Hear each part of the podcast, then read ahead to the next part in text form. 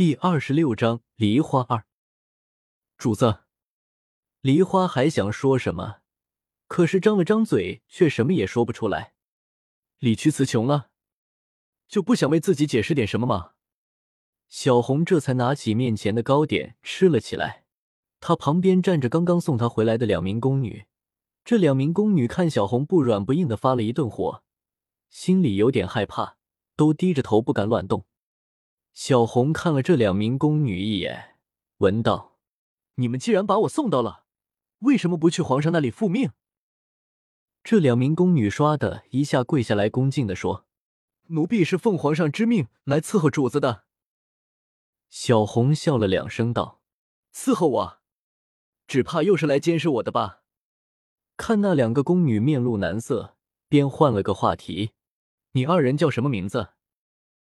年纪稍小的答道：“奴婢名叫荷花。”年纪稍大的答道：“奴婢名叫菊花。”荷花、菊花，现在我叫你们给梨花张嘴，使劲打！我不喊停，不准停！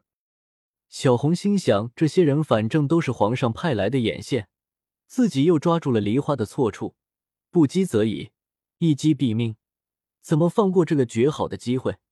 这样不仅惩处了梨花，也告诫了荷花、菊花。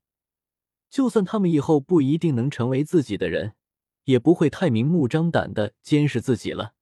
不禁道：“给我使劲打，我要听见响声。”小红就这样看着荷花、菊花小心的给梨花掌嘴，梨花哭着闪躲。虽然不忍心看下去，可是这个深宫中，对别人手软就是对自己手硬。若不是自己太仁慈。莫尔早就逃掉，就不会被发去充军。想一想当初那几日跟着银月太后和莫儿一起逃命的日子，真的是苦不堪言，没吃没喝，低地方住，没有衣服穿，最后不得不以吃人肉果腹。莫儿才十岁啊，如果去了军营，肯定是要被欺负的。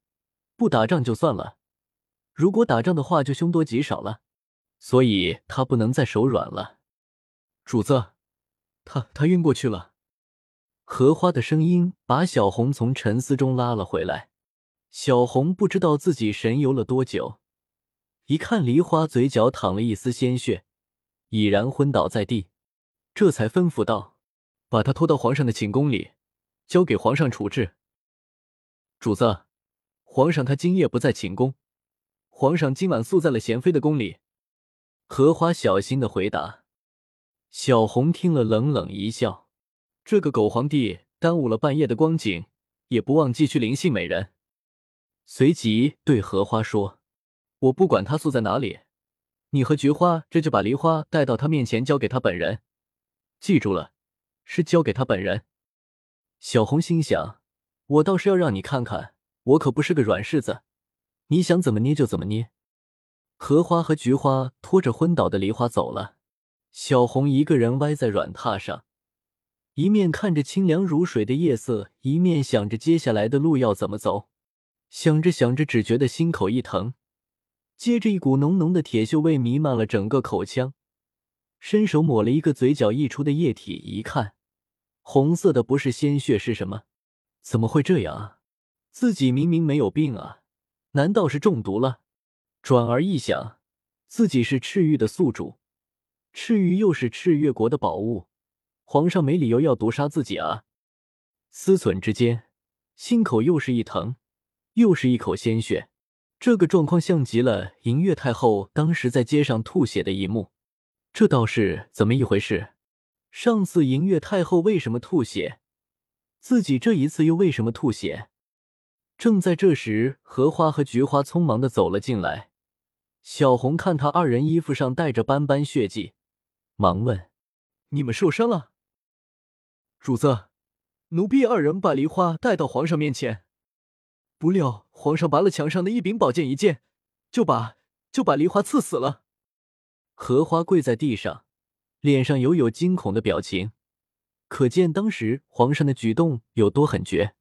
只是相对于荷花的惊恐，菊花的面色就很平静了。好了，你二人回房休息去吧。我也要歇息了。小红觉得心口一阵阵的抽搐，疼痛难忍，不想再跟他们多说什么，便让他们都退下了。